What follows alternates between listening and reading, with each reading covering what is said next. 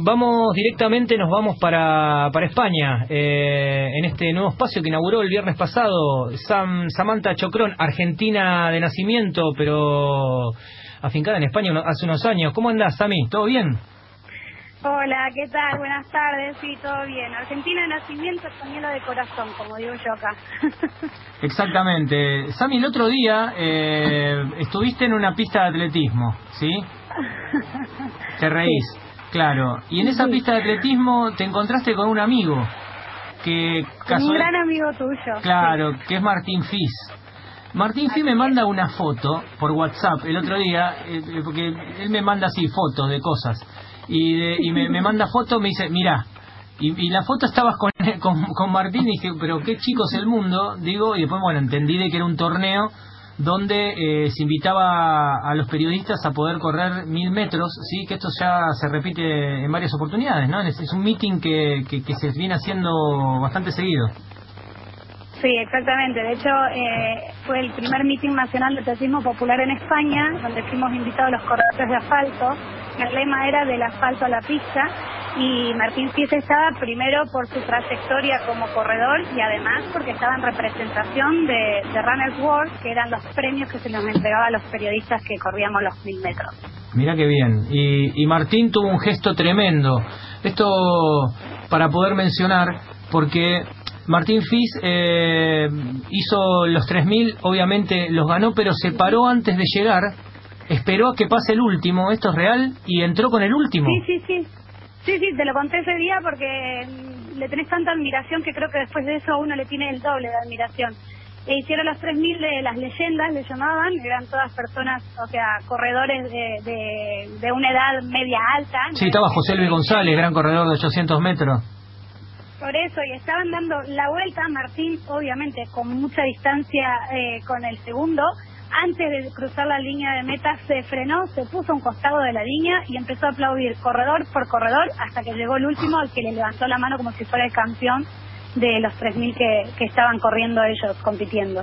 Increíble el gesto. Y la gente se, se paró, se puso de pie a aplaudirlo, a, tanto a él como al resto de los corredores, porque fue algo humano muy bonito, muy lindo de ver. Un ejemplo, vamos. Un crack, la verdad que un crack. Sí. Sami, contanos un poquito tus actividades, cómo estuviste en... Estuve en una quedada solidaria que organiza una ONG contra la mutilación genital femenina.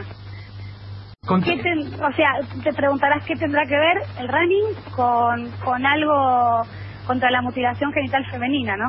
es lo que uno suele a veces decir. ¿Y qué tiene que ver?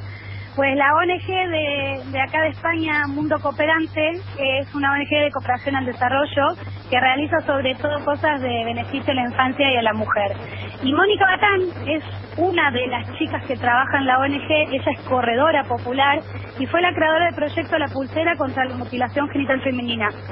Eh, las pulseras son pulseras, se llaman pulseras Masai, hechas en, en África por mujeres que antes eran mutiladoras y ahora son las artesanas de unas pulseras que en las cuales quieren concientizar a la gente de esta gravedad que existe.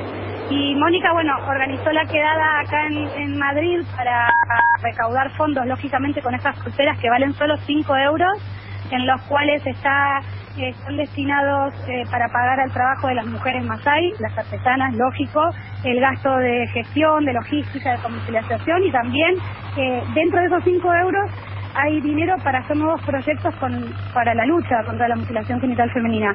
Y Mónica Batán eh, nos organizó la quedada solidaria para que conozcamos un poco el mundillo ese y dice que esto comenzó cuando fue hace muchos años a África un voluntariado y vio que en ciertos lugares las distancias naturales que corrían las nenas o las chicas para huir de esa gravedad y para ser refugiadas en escuelas, para que no las mutilen, eran distancias parecidas a una maratón.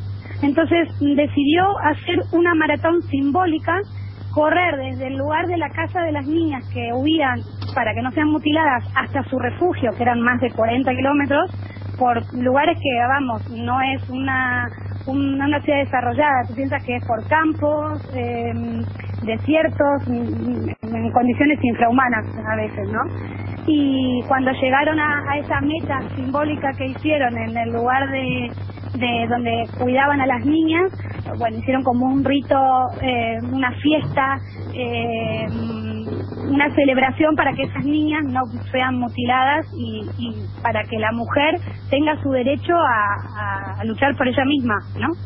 y así nació el proyecto de, de Mundo Cooperante contra la mutilación genital femenina y obviamente yo estuve, hice post en el blog, eh, hice vídeo eh, donde Mónica Batán explica un poco más en detalle por si quieren conocerlo y la verdad es que se ha, se ha movido mucho en redes sociales con el hashtag StopMGF de mutilación genital femenina y las cifras que nos contaba Mónica son verdaderamente fuertes. Nos decía que 140 millones de mujeres son mutiladas al año y que cada seis minutos una niña es mutilada. La verdad es que después de, de correr y entrar en conciencia uno lleva la pulsera puesta y cuando te preguntan, ay, qué linda pulsera que tenés, contar cómo se hacen y por qué se hacen y cuál es la lucha, me parece algo súper bonito que quería mostrar en la radio en la sección de Running y Solidaridad, claro.